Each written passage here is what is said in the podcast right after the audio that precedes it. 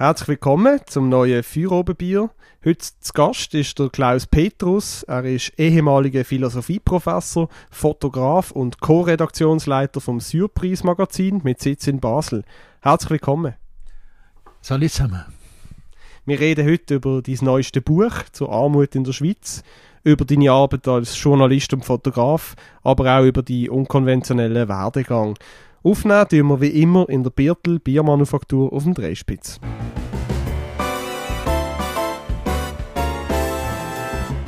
Für Oberbier, der Podcast auf Prime News. Hören Sie entspannte Gespräche mit interessanten Persönlichkeiten aus der Region Basel. Unterhaltsam, überraschend und nie langweilig.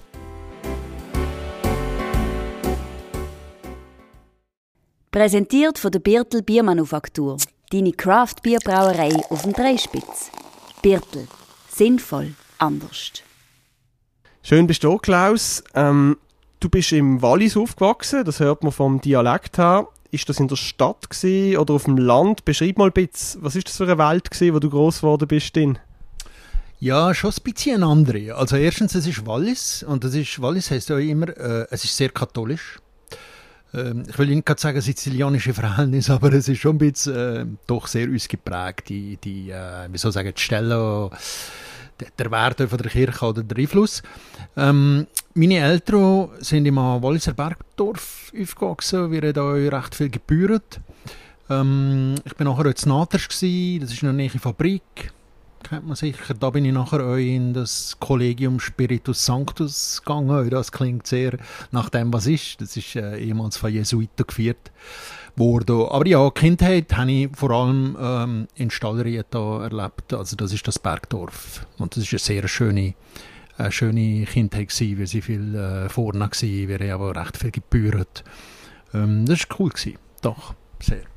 Aber wenn man dich jetzt heute anschaut, du hast viele Tattoos, äh, freches Hemli, äh, du wirkst jetzt nicht wieder äh, 0815 katholische Schwiegersohn. Ist das für dich damals, hast du dir dem gerieben oder ist das für dich, ist das, ist das für dich normal gewesen, das ganze Umfeld?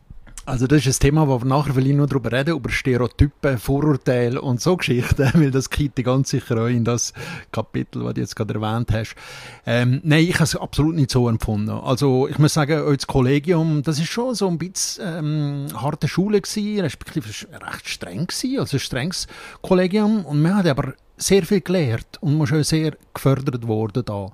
Und das habe ich eigentlich positiv empfunden. Wir haben recht früh so Fächer gehabt wie Philosophie eben und ähm, da sind auch Meinungen vertreten worden von denen, die, die der Unterricht hat gegeben. Entsprechend hat man, und das sage ich jetzt in Anführungszeichen, hat man gewusst, wo der Feind sitzt. Also man hat sich gut reiben mit diesen Lehrpersonen und ich habe das eigentlich immer als etwas Positives empfunden. Ich habe wohl so nie als Provinz empfunden, muss ich sagen. Weil äh, das sind so Orte, speziell als Wallis, nehme ich eigentlich immer noch so wahr, ähm, da passiert recht viel. Und da passiert auch recht äh, interessante Sachen, weil es doch, und das ist jetzt vielleicht auch wieder ein Klischee, es sind doch recht viele äh, eigensinnige Leute da. Und ähm, das macht zum Beispiel auch ein, interessante, ein interessantes Umfeld, ein inspirierendes Umfeld uns. So habe ich es in meiner Jugend erlebt. Es war viel Kunst drum. Gewesen. Man, hat viel, man ist recht schnell politisiert worden. Das war auch so ein Punkt. Gewesen. Aber tatsächlich so gewesen, ich habe gewusst, ich will euch weg von da. Und für mich ist äh, zu studieren und die Uni zu gehen, ist eine Möglichkeit gewesen, dann aus dem Wallis zu gehen. Über das möchte ich auch mit dir reden.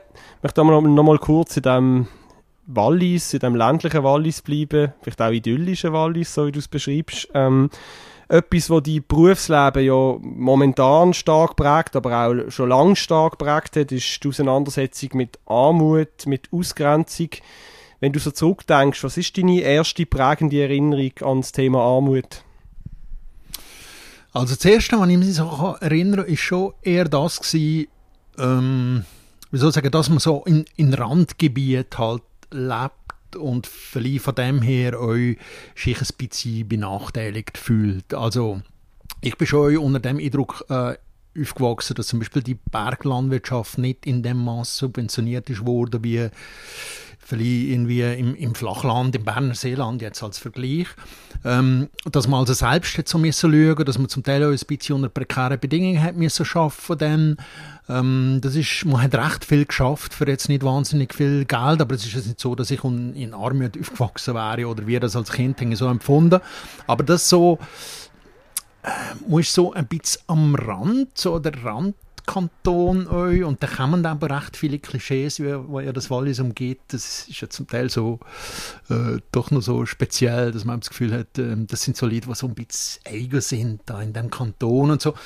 Mit dem Bewusstsein ist man schon ein bisschen aufgewachsen und ähm, ich will jetzt nicht sagen, dass ich mich später wegen dem mit Rändern von der Gesellschaft oder mit Grenzen auch auseinandergesetzt aber wenn ich so zurückdenke, ist, ist, ist das schon ein Teil gewesen, oder ein Teil vom Selbstverständnis, wo man ist aufgewachsen.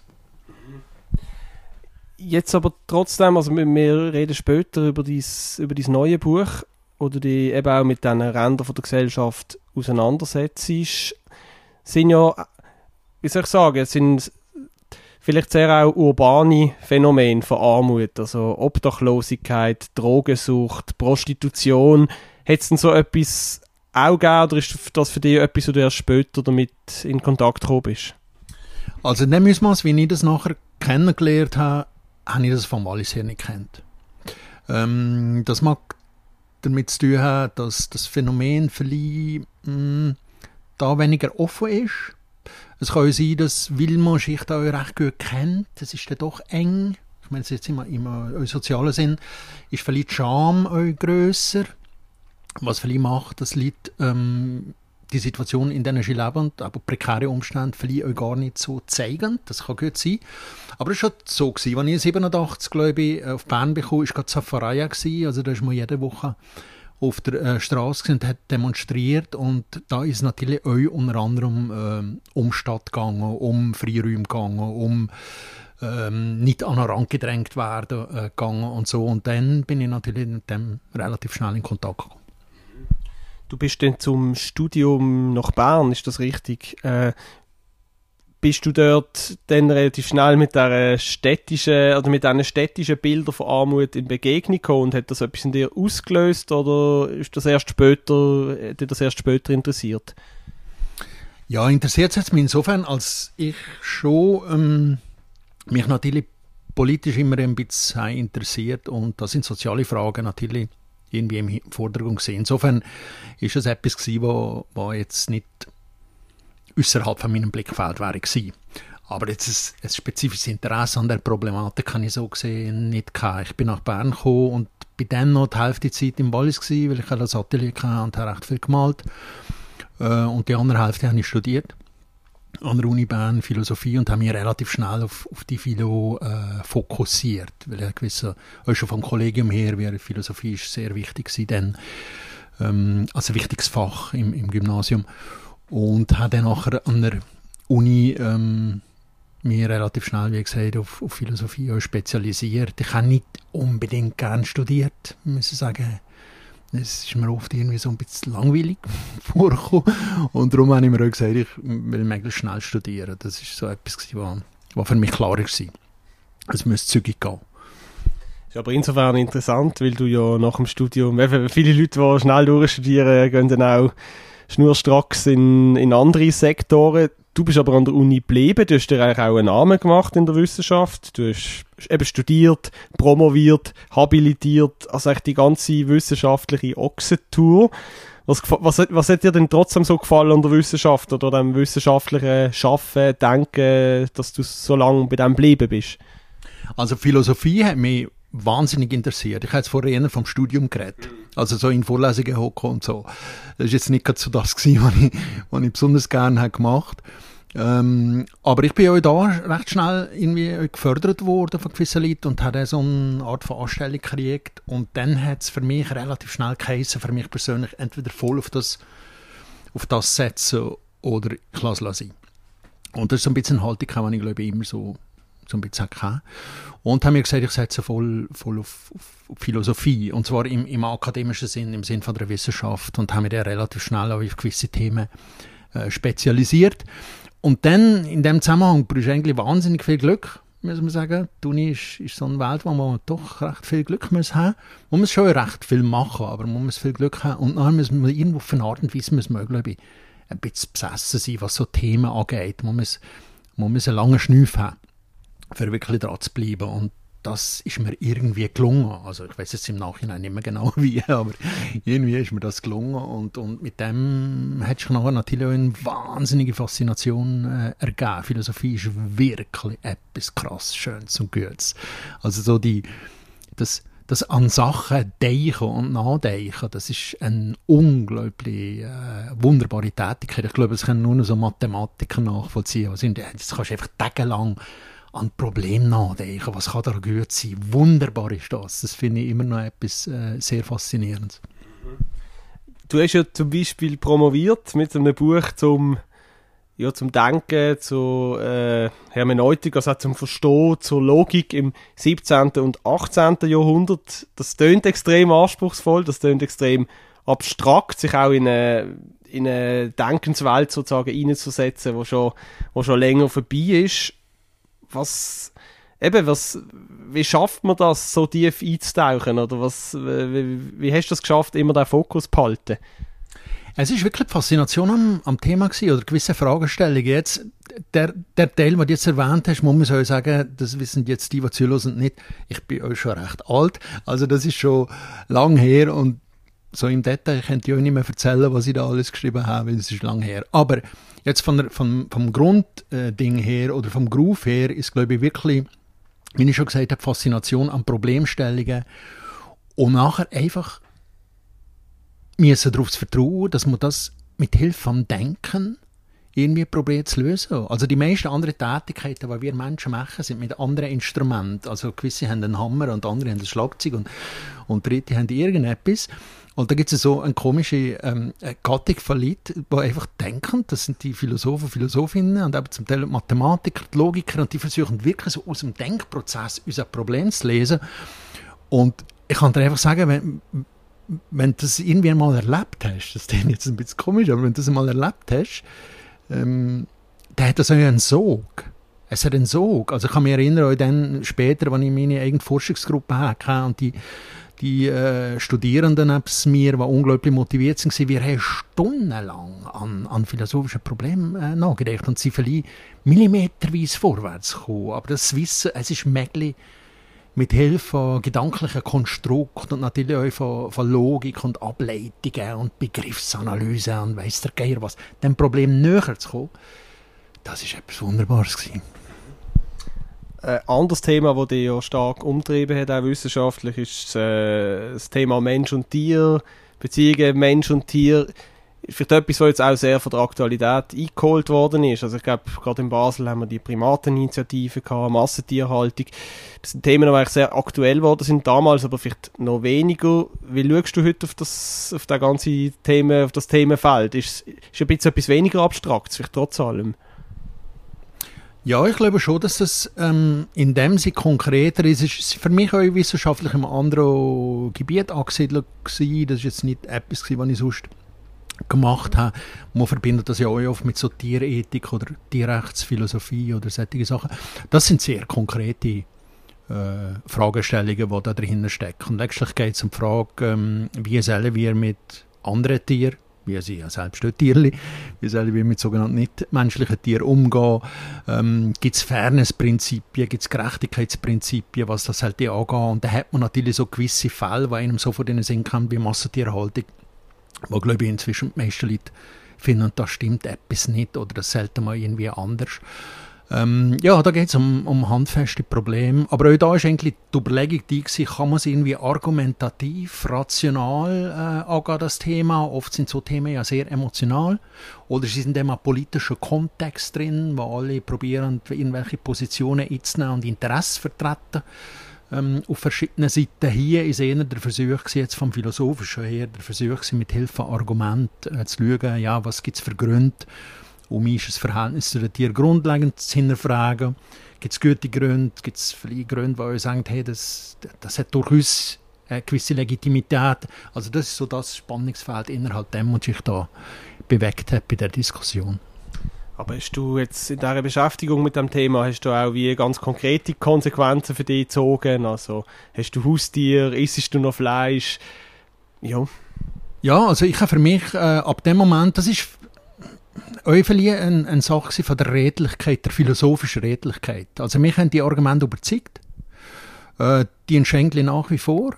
Vielleicht finde ich gewisse spannender als andere, aber so von der Erzeugungskraft finde ich wirklich, dass das äh, sehr viel Gründe gibt, äh, ist das Verhältnis dir grundlegend zu hinterfragen. Und für mich hat das nachher ganz konkrete Konsequenzen ähm, mit sich gezogen. Eine Konsequenz war, dass ich natürlich äh, vegan habe gelebt Das heißt äh, wirklich auf, auf, das verzichtet habe, auf, auf äh, tierliche Produkte, und zwar auf der ganzen Linie. Es ist nicht nur Ernährung, sondern auch Kleidung, also so einfach vegan gelebt. Für mich hat das immer politische Gründe, kann man sagen. Also es war nie eine Ernährungsfrage oder so, sondern wirklich eine Frage von der sozialen Gerechtigkeit.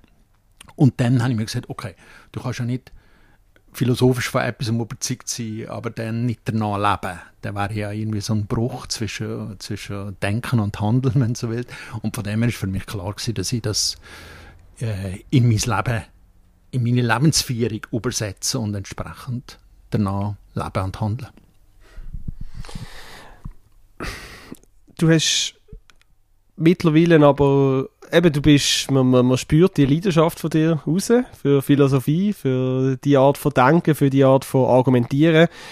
Du hast aber mittlerweile zwei Standbeine, du hast also ein bisschen den Job gewechselt, also du, du, hast, äh, du machst sehr viel journalistische Arbeit, äh, fotografieren.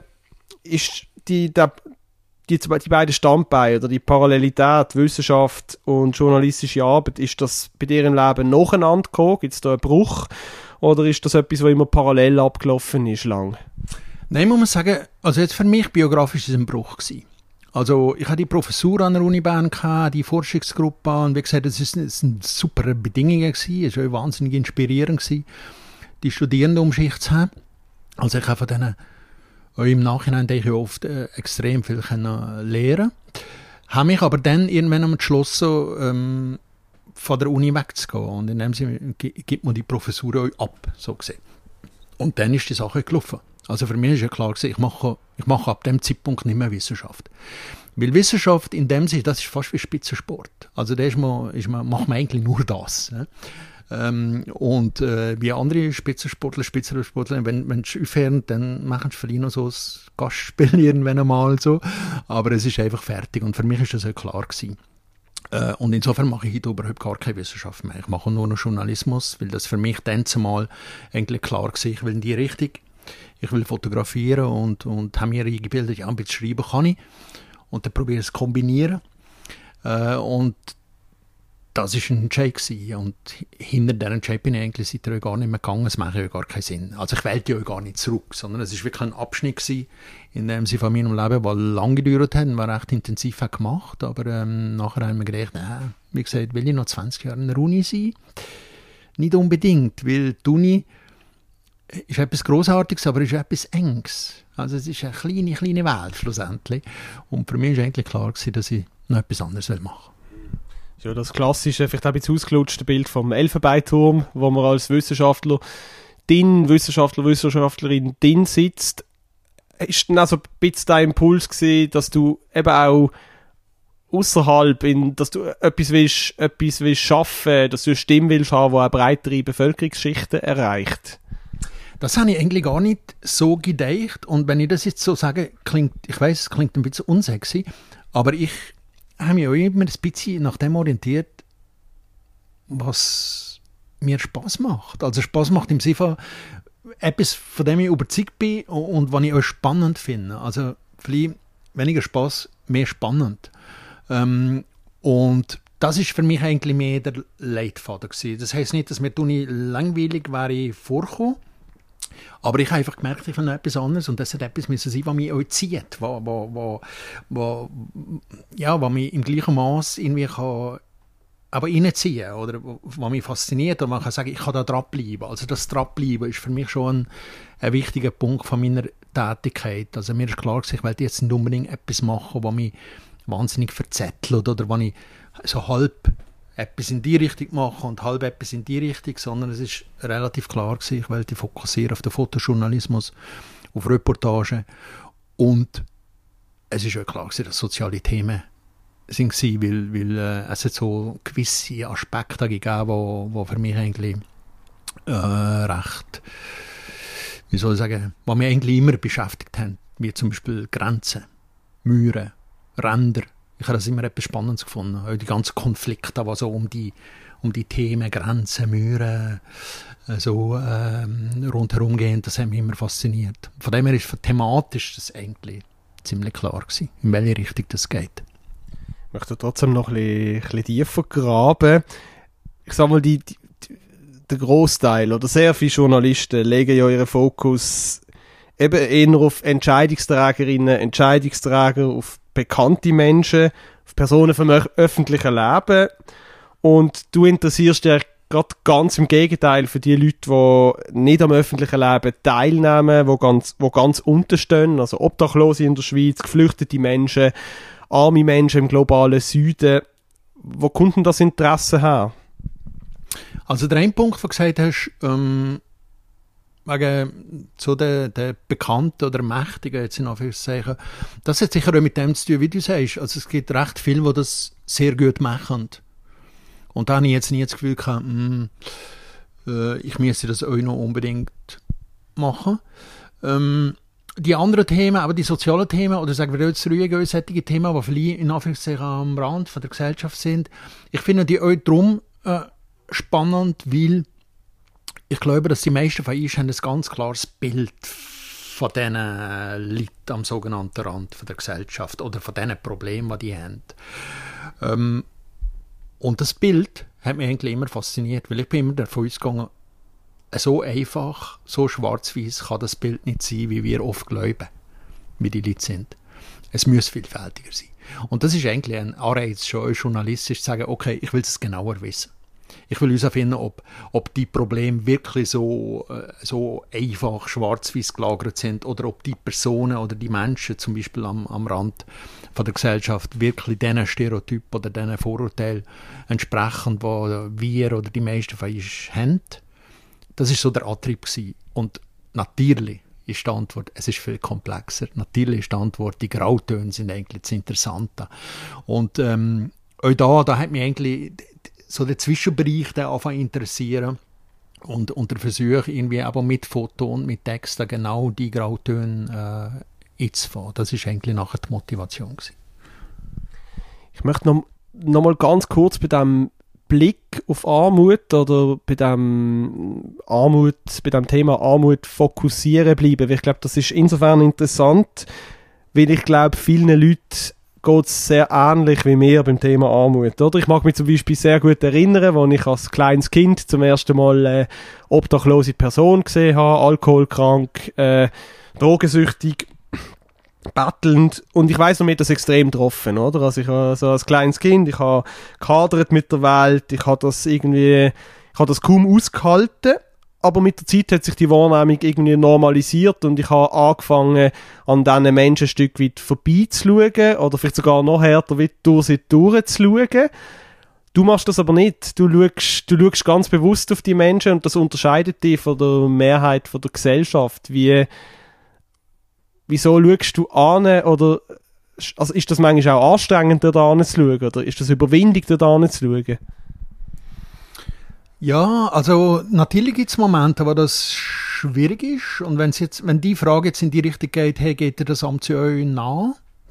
Ähm, absolut. Also ich glaube, die Art von, äh, von Journalismus oder die Art von Reportage, die ich mache, die hat ganz fest mit dem zu tun, dass, dass man so ausprobieren ja, wie noch dran kommt man. Also ich habe eigentlich den Anspruch, mit diesen Bildern und diesen Porträts relativ nah an die Leute zu kommen.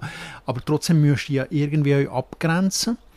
Äh, das meine ich jetzt nicht einmal äh, nur emotional, sondern auch vom Journalistischen her. Du brauchst eine gewisse Distanz wieder, um die wieder kennenzulernen. Das ist so ein neues Distanz-Ding, wo, wo man, glaube ich, auch einfach muss, oftmals muss ausprobieren, am zu klappt und am zu klappt ähm, euch nicht. Der Punkt, den du vorher gesagt hast, ist mir recht interessant, wo du gesagt hast, ja, sie wären irgendwann einmal normalisiert sich so ein Zustand für einen und dann fängt man an durchzuschauen und dann wirst du wie unsichtbar. Und tatsächlich ist die Geschichte mit der Unsichtbarkeit für mich ein grosses Thema.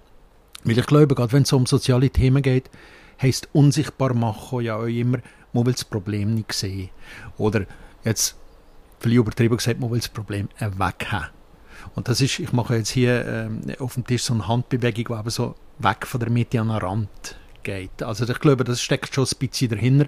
Und in dem Moment, wo du genauer drauf schaust, machst du so Sachen halt wieder wie sichtbarer, obwohl sie, wir sagen, oft sind sie ja sichtbar. Und du hast es super gut gesagt, obwohl das die Leute da sind oder das Problem oder, oder was auch immer da ist, schaut man den halt durch.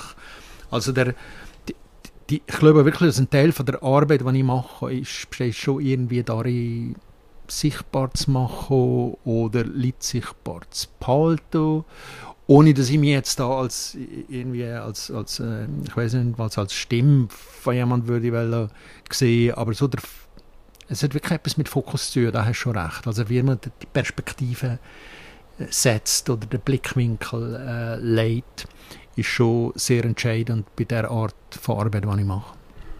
Vielleicht vertiefen wir das gerade noch an einem konkreten Beispiel aus deinem neuen Buch, wo heißt Am Rand 2023 erschienen beim Christoph Merian Verlag.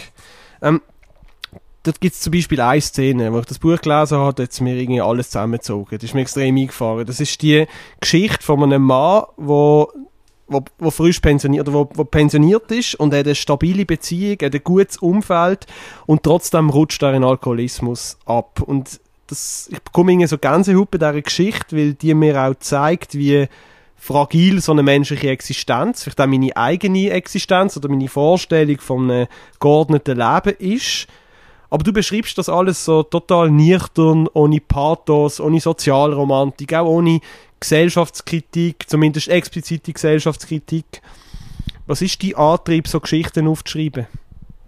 Also im Prinzip hast du es super gut zusammengefasst. Muss ich fast gar nichts mehr dazu sagen. Es ist tatsächlich der Versuch, möglichst wertfrei ähm, Porträts zu schreiben von solchen Leuten am, ich sage jetzt, vermeintlichen Rand von der Gesellschaft. Und zwar auf eine Art und Weise, wo, wo die Leute nicht reduziert auf eine bestimmte soziale Rolle wie eben der alte Trinker oder die Prostituierte oder die Altersarme oder wie auch immer. Wir haben ja fast für alle Leute irgendwelche Schubladen äh, parat, sondern es ist wirklich der Versuch, möglichst wertfrei äh, die Lebensentwürfe von diesen Leuten wiederzugeben in ihrer Vielfalt. Und Vielfalt heißt oft eben euch zum Beispiel in ihrer Borstigkeit oder in ihrer Kantigkeit und ihrer Widersprüchlichkeit. Also wir sind ja fast gewohnt, so Netflix-Zeitalter, dass alle Geschichten so rund sind. Alle sind so abgeschlossen. Es hat einen Anfang, es hat einen Schluss. Für jedes Problem gibt es eine Erklärung. Oft ist in der Vergangenheit. So, und man probiert das irgendwie einfach die Biografien ähm, irgendwie auf die Art, glaube ich, zu schönen. Und dieses hier ist mehr der Versuch, äh, Porträts zu machen, möglichst noch an die Leute, aber eben, wie gesagt, auch in der, in der Vielfalt und in der Widersprüchlichkeit zu zeigen. Und gerade die Geschichte, die du darauf anspielst, der Hans-Peter Koller, ein Rentner, der vorher eigentlich ab und zu mal ein Bierchen getrunken hat, wieder gesagt hat, aber ab der Rente so richtig in Alkoholismus ist gerutscht, der hat mir gesagt, los, also mein Leben kannst du in einem Abschnitt erzählen, nichts Spektakuläres, ist nichts groß passiert, der geht euch niemandem die Schuld. Es ist auch nicht so, dass er jetzt eine Biografie würde von sich erzählen würde, uh, in der Kindheit habe ich das und das erlebt und das ist vielleicht Erklärung, dass ich nachher mein Leben so ist gelaufen und am Ende jetzt mit 66, 67 genau Alkohol. Nichts von dem. Überhaupt gar nichts von dem. Es ist ein schlichtes, normales, aber das meine ich jetzt im positiven Sinne, nicht banal, sondern eben normal im Sinne der Vielfältigkeit Leben gewesen. Und ja, er trinkt jetzt. Und jetzt hat er ein Problem. Jetzt, jeden Tag weil der Alkoholismus ihn verändert, seine Beziehungen verändert, sein Selbstbild verändert, sein Verhältnis zu den, zu den besten Freunden verändert. Das ist das, was, was sein Leben jetzt uns macht. Und da ist der Versuch, die Lebenswelt möglichst, äh, wie soll ich sagen, so, so abzubilden, wie er, der Herr Koller, Fly würdest du niederschreiben, wenn jetzt jemand kam und sagt, schreib mal deine Geschichte nieder. Macht natürlich nicht, es kommt so ein Schurni wie ich und fragt, ähm, hey, können wir darüber etwas machen? Das wollte ich eh fragen, wie du, wie du mit diesen Menschen ins Gespräch kommst oder wie du an so Menschen ankommst. Die haben ja keine Medienstelle, keine Lobby. Ist es ein bisschen so, also hockst du wirklich dann einfach aufs Bänkli zum Obdachlosen an, wie man sich so vielleicht so idealtypisch vorstellen würde, oder wie läuft das? Ja, es ist tatsächlich zum Teil, ähm, das ist jetzt ein mega Klischee, wenn ich das sage. Es ist tatsächlich so, dass ich recht oft im Beizen bin und und euch auf der Straße unterwegs. Ähm, ja, zum Teil treffe ich Leute tatsächlich so. Also es gibt ähm, zum Beispiel die Liesel Kränbühl, die ich charakterisiere oder porträtiere in dem Buch. Das ist eine ältere Frau, die äh, armesbetroffen ist. Und die habe ich in Bären am Bahnhof gesehen, die erste Mal. Und ich beschreibe es nachher im Text auch, die ist mir aufgefallen, wie die einfach an diesen Eimer, an diesen ja, Mülleimer da ist vorbeigelaufen und so, fast so unauffällig. Und das hat mich irgendwie fasziniert und ich gebe es zu, ich bin der heimlich gefolgt zuerst. Bin der relativ schnell mit der Gespräch und so hat sich nachher etwas entwickelt, was relativ lange ist gegangen. Andere Stories sind wirklich so entstanden. Ich habe eine Reportage gemacht ähm, von der Gasse von Bern, wo ich wirklich drei Wochen lang jeden Tag auf der Gasse war, zu unterschiedlichen Tageszeiten. Und da habe ich das gemacht, was viele Reporter, Reporterinnen machen, den sogenannten Türöffner gesucht auf der, auf der Gasse. Das ist einer, der der viele Kontakte hat zu anderen und äh, mit dem Kontakt aufgenommen, dann ist es relativ gut gegangen. Andere treffe ich über Umwege. Es gibt ein Porträt über einen Freier. Da bin ich zuerst wochenlang auf Freier vorher um äh, überhaupt in Kontakt zu kommen mit diesen Leuten. Das ist sehr unterschiedlich, aber es ist eigentlich immer der Versuch, ähm, dran zu kommen, was bedingt, ich muss recht viel Zeit mitbringen äh, ich muss immer wieder mich treffen mit diesen Leuten. Ich glaube, das ist recht wichtig, um so eine Art von Glaubwürdigkeit äh, zu signalisieren. Und, was für uns schon ist, recht heavy ist, weil schwierig, muss man es eigentlich bis fünf Minuten vor Schluss damit rechnen, dass die Geschichte abstürzt. Weil das sind jetzt im Gegensatz zu dem, was du vorher gesagt hast, wenn man einen Bundesrichter interviewt, dann hat man den Interviewtermin und es ist alles Setting, ist alles klar und der kommt äh, in aller Regel euch äh, und dann hat man das Interview und dann hat man das. Hier sind die Bedingungen ganz andere. Also ich kann nicht, also wenn du mit Obdachlosen, mit Drogensüchtigen, mit Sexarbeiterinnen viel unterwegs bist, die haben weiß Gott andere Sorgen, wie ein Journey, wo mit einer Kamera hinter sich nach äh, säckelt. Du kannst ja nicht so ganz genau abmachen, wenn man sich dann wiederum sieht und so. Das sind andere Bedingungen, unter denen man arbeitet und ja, das muss man wissen, wenn man das macht die Anliegen ist, hast du vorher beschrieben. Dir geht es vor allem mit dem Buch vor allem darum, äh, diesen Menschen Stimme zu geben oder auch sie ihre eigene Welt schildern zu lassen, also ihre Lebenswelt, äh, dass, dass sie die einfach wertfrei darstellen können. Ich möchte aber trotzdem fragen, was es, was es mit dir macht, jetzt nicht im Sinn von, wie du mit dem umgehst, sondern wie du, wie es vielleicht auch die Bild auf die Schweiz verändert und auf dein eigenes Leben. Macht es dich Macht sie hässig? Macht sie demütig? Was nimmst du mit? Ja, ähm, also ein Punkt, den ich tatsächlich will sagen, den ich vorher nicht so habe gesehen und was wirklich aufgrund von diesen Reportagen, Porträts ist entstanden ist, ich habe mittlerweile das Gefühl, dass wir als Gesellschaft, und jetzt rede ich wirklich so von einem Wohlstandsland wie der Schweiz, die Abgehängten, die, die Unsichtbaren, die Armutsbetroffenen, die am Rand in Anführungszeichen brüchen. Also wir leben in so einer Gesellschaft, wo ich das Gefühl habe, wir müssen wissen, wo oben ist und wo unten, um sich abzugrenzen von anderen. Und du hast es vor ein paar Minuten mal so in einem Nebensatz gesagt, wo du gesagt hast, ja, und der schaut mal so auf die da am Rand und ist gewissermaßen froh, dass man selbst nicht da ist. Und das meine ich mit, ähm, mir kommt es ab und zu vor, dass die am sogenannten Rand sozusagen der Schrecken darstellen und für ist andere. Uh, vielleicht könnte es da mal so sein und das will man nicht und man will sich abgrenzen oder man will sich vielleicht auch ab und zu selbst vergewissern und man hat es geschafft. Ähm, also ich glaube, das hat tatsächlich so einen Aspekt. Das hätte ich vor zehn Jahren so noch nicht gesagt oder noch nicht geglaubt, dass eine Gesellschaft ähm, die Armen, die Elenden bräuchte. Weil es ist tatsächlich so, wenn es jetzt rein ökonomisch und rein politisch geht, wir könnten, wir, die Schweiz, wir könnten die Armut abschaffen. Es gibt Gründe, warum das äh, immer noch Arme gibt. Und das, die Zahlen sind ja zum Teil schon erschreckend. Es sind 750.000 Leute sind von Armut, Armut, äh, Altersarmut betroffen. Davon beziehen irgendwie 200.000, 250.000 keine Ergänzungsleistungen. Also das sind Zahlen, die einem wirklich müssen zu denken geben.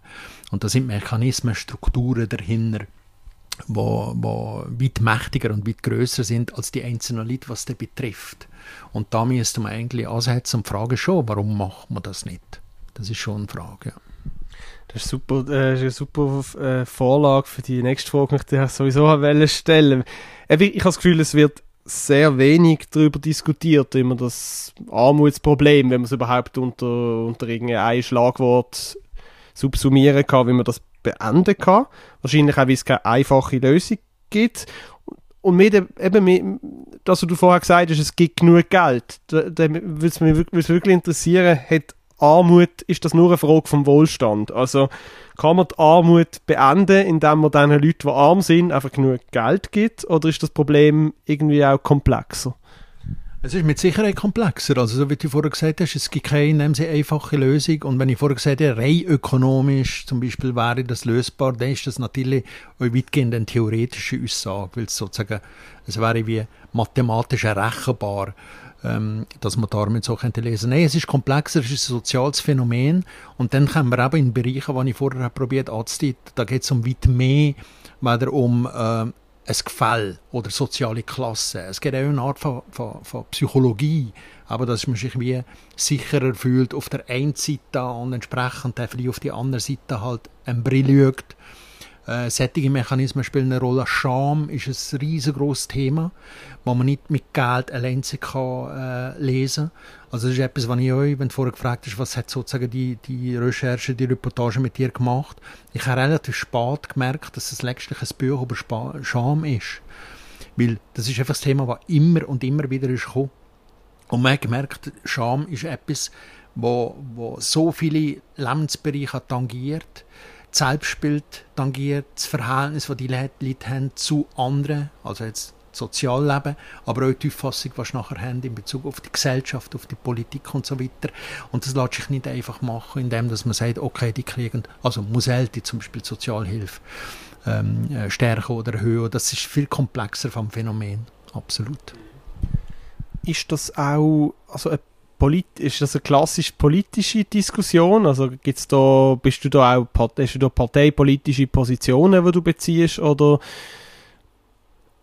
würdest du sagen, es ist nicht zwingend in dem Sinn politisch, dass man jetzt in den nächsten Wahlen etwas, etwas ändern kann an dem, an dem ganzen, an dieser Problematik? Also ändern an der Problematik muss man in jedem Fall immer etwas, aber wenn du jetzt nach meiner Aufgabe oder nach meinem Verständnis hast gefragt, nein, das habe ich nicht, ich habe keine politische Agenda, was das angeht. Ich bin das verschiedentlich gefragt worden im Zusammenhang mit dem Buch, ähm, aber ich muss sagen, das primäre Interesse von mir ist wirklich, mh, hm, wie soll sagen, das ist es ist ein bisschen anders gelagert. Mir geht es wirklich um die Stereotypen und die Vorurteile, das, was wir im Kopf haben, die Bilder. Und ich glaube, da fängt schon viel an. Ähm, wir brauchen alle irgendwie Schubladen. Das, das, das, ist einfach so. Wahrscheinlich ohne Schubladen könnten wir gar nicht durch die Welt gehen. Aber es wird, es, es wird immer dann heikel, wenn die Schubladen irgendwie dienen, für aber jemand ausgrenzen äh, oder sich selbst besser, wichtiger äh, zu fühlen. Weil da geht es über in Vorurteile, das schlimmste Ausprägen sind Feindbilder. Und ich glaube, wenn es um Leute, Personengruppen am sogenannten Rand der Gesellschaft geht, sind wir schnell mit Schubladen da. Und an denen zu kratzen, das ist eigentlich, äh, wenn so will, eines von meinen Zielen oder eines von meinen Anliegen mit diesen Texten oder mit diesen Fotos, die ich mache. Das ist eigentlich das Primär. Primärziel, genau. Aber du bist ja, du beschreibst, du belässt es ja trotzdem nicht nur beim Schreiben, sondern hast ja die Funktion als Co-Redaktionsleiter bei Surprise, wo natürlich äh, grundsätzlich ein Medium ist, also ein journalistisches Produkt, aber auch ein Verein, wo, wo, ja, wo doch auch den, den Anspruch hat, Menschen aus der Armut zu helfen oder Menschen aus der Armut auch sichtbar zu machen. Gibt dir das denn gibt dir das irgendwie auch wieder ein gutes Gefühl, dass du noch etwas, äh, noch etwas Konstruktives kannst machen Also das gutes Gefühl gibt denen das immer. Also das ist jetzt nicht äh, absolut nicht die Frage. Ähm, euch beim, bei Surprise ähm, gibt es eine Art von Arbeitsteilung, die wir haben. Also wir machen als, als Journalistinnen, Journalisten das Magazin und da geht es in erster Linie darum, eben zu informieren, zu sensibilisieren, aufzuklären, euch an diesen Stereotypen zu rütteln. Das ist durchaus eine von den, von den zentralen Aufgaben, die wir sehen, durch die Beiträge im Magazin. Und dann gibt es in dem Sinne noch der restliche Verein, wo äh, Interesse geleitet auch agiert und ihre einzelnen äh, Angebote hat, wo, wo, wo auf Armut und Armutsbekämpfung ausgerichtet sind. Aber auch da gibt es so ein bisschen Arbeitsteilung und unsere Aufgabe ist eigentlich primär, und wir sind da ein Stück weit natürlich unabhängig, ähm, ist primär die Aufklärung und Sensibilisierung in Bezug auf Armut, Ausgrenzung, Rassismus, Migration. Also da ist die Thematik dann noch viel breiter, als das, was ich jetzt da äh, für mich selbst mache oder im Buch also das ist sicher operativ Trend, aber ich nehme an, du wirst dich auch mit dem anderen Teil von Surprise können, können identifizieren, sonst äh, würdest du das nicht machen, oder? Absolut. Also das ist, das ist gar keine Frage. Und es ist ganz sicher nicht zufällig, äh, dass ich mich jetzt mit sozialen Themen als Journalist, als Fotojournalist auseinandersetze. Ähm, da sind Anliegen, also da gibt es gewisse, gewisse äh, wie soll ich sagen, du hast ganz früh mal oder letztens gefragt, was, was wüt oder oh, oh, so. Äh, natürlich, also soziale Ungerechtigkeit ist etwas, was es nicht kann ruhig bleiben und da bin ich nicht ausgenommen, absolut nicht. Also das ist etwas, was, was sicher euch immer wieder ein Antrieb, äh, Antrieb ist. Und natürlich ist auch die Idee von, von einer Art von anwaltschaftlichem Journalismus ähm, spielt eine Rolle. Also es gibt sicher auch Grund, Gründe, warum das wir jetzt eher auf die Leute schauen, die eher abgehängt sind oder die, die am sogenannten Rand sind oder im Schatten nicht unbedingt die Mächtigen und so. Das gibt alles, alles Gründe. Aber jetzt rein von der Motivation oder vom, vom Anreiz ist wirklich ein, ein sehr journalistischer und ich muss auch sagen, wenn es zum Beispiel um die Geschichte geht, die jetzt an dem Buch am Rand vorkommen, da ist für mich am Ende eigentlich immer Entscheidung ist eine gute Geschichte und nicht ist Schicksal in Anführungszeichen dahinter ein mega schlimmes oder eins, das passt in eine gewisse Thematik. Das hat mich eigentlich nie interessiert. Also wenn die, wenn die Geschichten von diesen Leuten, wenn die Lislo Kränbühl oder der Hans-Peter Koller, was du vorher zitiert hast, der, der, ähm, der Rentner, der hat angefangen, wenn die Geschichten nicht richtig interessant genug wären, hätte ich sie gar nicht gemacht. Vielleicht als letzte Frage. Äh, es ist ja trotzdem sehr nüchterner Zugang, wo du wählst. Äh, du hast es vorher ja schon ein bisschen anklingen lassen. Es ist trotzdem sehr ein emotionales Thema. Es, ist auf eine Art, es sind schwere Themen. Äh, man ist eben auf dieser sprichwörtlichen Schattenseite von der Gesellschaft unterwegs. Ich möchte zum Schluss einfach noch fragen, ob es trotzdem Sachen gibt, die dir Hoffnung geben für die Zukunft, dass es, äh, dass eine Gesellschaft in eine gute Richtung entwickelt und dass auch die Armutsthematik, dass wir da vielleicht in ein paar Jahren an einem, an einem anderen Punkt sind. Gibt es da Sachen, wo, wo dir Mut machen? Ja, also könnte mir jetzt in dem Sinne daraus reden und sagen, ich, ich weiß es nicht besser, wie andere auch, also wie du nicht, wie andere nicht, was, was wird sein. Ähm, wahnsinnig optimistisch bin ich jetzt nicht. Aber das hat jetzt weniger mit den Geschichten zu tun, die ich mache, äh, weil die finde ich wiederum wie soll ich sagen, ich versuche, Porträts zu machen oder Reportagen zu machen, die recht vielfältig sind, also was Bild, ein, ein, ein buntes Bild von diesen Leuten zeichnet, hat es da einfach auch wahnsinnig viele Aspekte, die lustig sind zum Beispiel. Oder die sehr ähm, optimistisch einstimmen. Also es ist nicht nur so dunkel und düster, wie das Thema aussieht, sondern, wenn ich so daran erinnere, das Porträt von der Lisa Krembühl, die, die eine ältere Frau ist, verarmt, die hat so äh, berührende, aber auch so lustige ähm, Aussagen, wo man wirklich darüber muss schmunzeln oder wo man merkt, die hat einen Witz, das ist unglaublich. Das ist, die hat eine Widerständigkeit in ihrem Leben entwickelt, wo, wo ich muss sagen, boah, das ist richtig krass oder da kann man viel lernen oder so. Also das ist aber wie, wie eigentlich ist, wie im normalen Leben. Du triffst jemanden, verbringst möglichst viel Zeit mit dem zusammen und am Anfang hast du vielleicht so das Bild von der Person und dann plötzlich merkst, uh, ist ja gar nicht so. Und ab dem Moment wird die Person nicht nur spannend, sondern eben auch bunt und vielfältig. Und da hat es ganz traurige Aspekte, die wirklich himmeltraurig sind.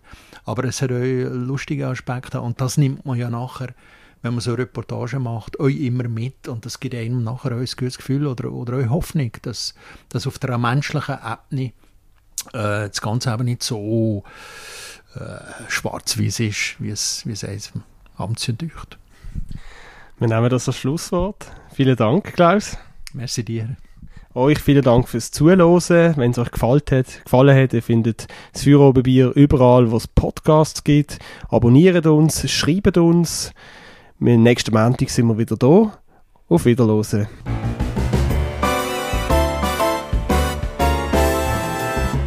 Feuerobenbier, der Podcast auf Prime News. Hören Sie entspannte Gespräche mit interessanten Persönlichkeiten aus der Region Basel. Unterhaltsam, überraschend und nie langweilig.